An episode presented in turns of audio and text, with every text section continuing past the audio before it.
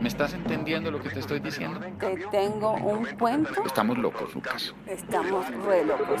El mundo está loco. Un diario desahogo telefónico con Laura Gil y Mauricio Arroyave. Hola, Laura. Hola, Mauro. Oye, ¿Cómo vas hoy? Bien, pero oye, el lunes vivimos en Bogotá lo que podríamos llamar un día de furia, ¿no, Laura? El Terrible. Esto está bloqueado, paralizado, desordenado. Es impresionante. El gremio de los taxistas, pues conscientes de su poder de fuerza para paralizar esta ciudad, están realizando lo que a mi modo de ver es un calificativo cínico. Ellos lo llaman una protesta pacífica. Puede que protesta sí, pero de pacífico no tiene nada, a mi modo de ver, el impedir por la fuerza que la gente se movilice. Porque yo por lo menos, como muchos no nos creemos eso, el cuento de que esto es un bloqueo, y no es un bloqueo sino un simple plan tortuga. Esa es la forma. Pero en el fondo lo único que han hecho es impedir que millones de bogotanos puedan ejercer su libre derecho a la, la movilización, Laura. Disfrázanlo como sea, pero esto no es pacífico. Pero lo peor en este caso es que sí hay ele- eh, episodios de ejercicio de la violencia. Chuzaron llantas de vehículos, bajaron gente de los taxis que no se unieron al paro y muchos desmanes más. Así que pacífico, no sé. Pero lo que yo veo es que aquí no hay un solo elemento de cordura, Laura. El gobierno no ha hecho nada efectivo contra Uber. Hay sanciones económicas, sí, pero sigue habiendo un vacío jurídico por el que se seguirá colando un negocio que ya se estableció y que, como todo en Colombia, una vez establecido, va a funcionar legal o ilegalmente, me temo, Laura. Pues así ha sido en todos lados. ¿no? Exactamente. No es solo en Colombia que está este debate. Exactamente. Entonces, me parece que hay que coger el toro por los cuernos. Los grandes propietarios de los taxis siguen especulando con los cupos para los taxistas y descuidando la calidad de vida de los conductores. El negocio de ellos son los cupos, no llevar pasajeros. Mientras tanto, el Ministerio de Transporte sigue cuadrando las tablas de los avalúos de los carros. Los conductores promedios siguen llevando del bulto, con todas las desventajas, y están obligados a afrontar una guerra en la que todos perdemos, ellos y la ciudadanía.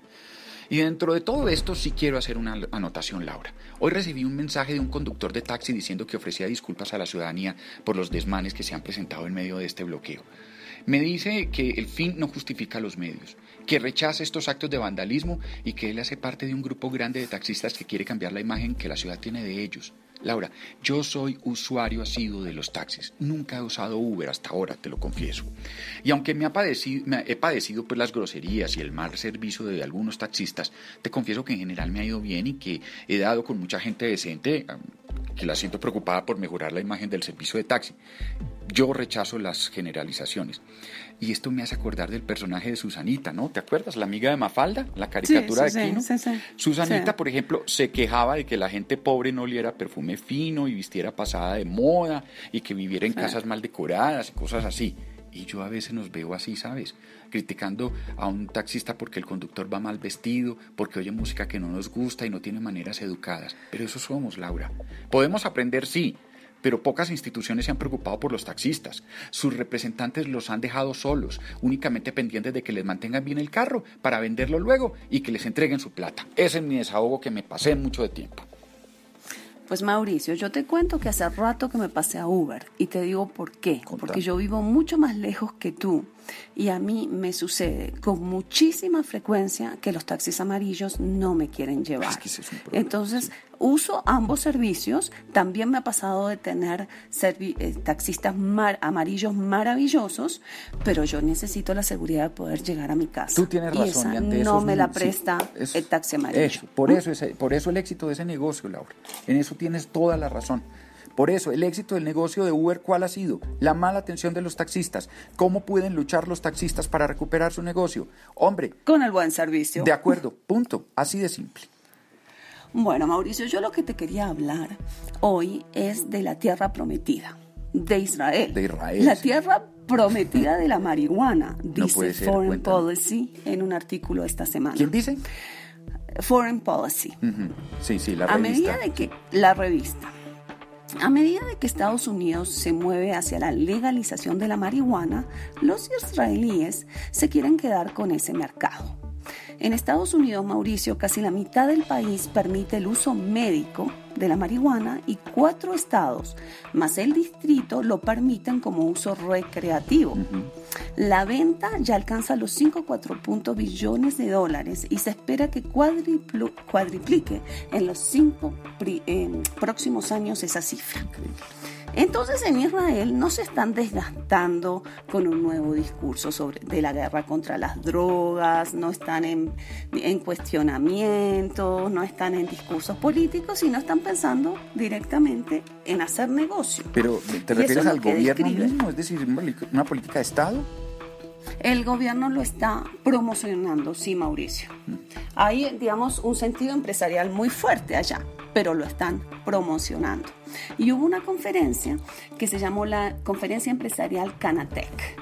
Y de ahí mostraron desde aceite de oliva con sabor a marihuana, esencias, apomadas, medicamentos, una cantidad de cosas. Porque Mauricio, quien describió la sustancia psicoactiva que le da la característica a la marihuana, fue un doctor israelí, Ralph Meshulam, creo, creo que se pronuncia así, doctor israelí en laboratorio israelí en 1964. Y la investigación médica ya continúa. Pero más allá de eso, Mauricio, los israelíes están haciendo negocio, asesorando a los cultivadores de Estados Unidos. No, puedo creerlo. Desarrollando técnicas. Imagínate, Mauricio. O sea, nosotros estamos poniendo los muertos y no podemos ni, siquiera, ni siquiera llevar un té de coca a los Estados Unidos porque nos meten en Guantánamo. ¿Ah? Oye, a eso voy. Imagínate que los están asesorando con lámparas especiales para que las plantas reciban el calor justo, con métodos nuevos de riego y muchas otras cosas más.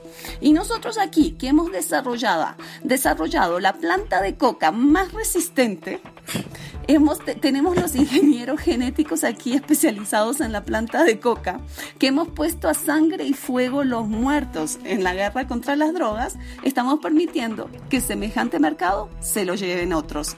Ese es mi desahogo, Mauricio. Laura. Hasta mañana. El mundo está loco. Chao. El mundo está re loco. La nuclear.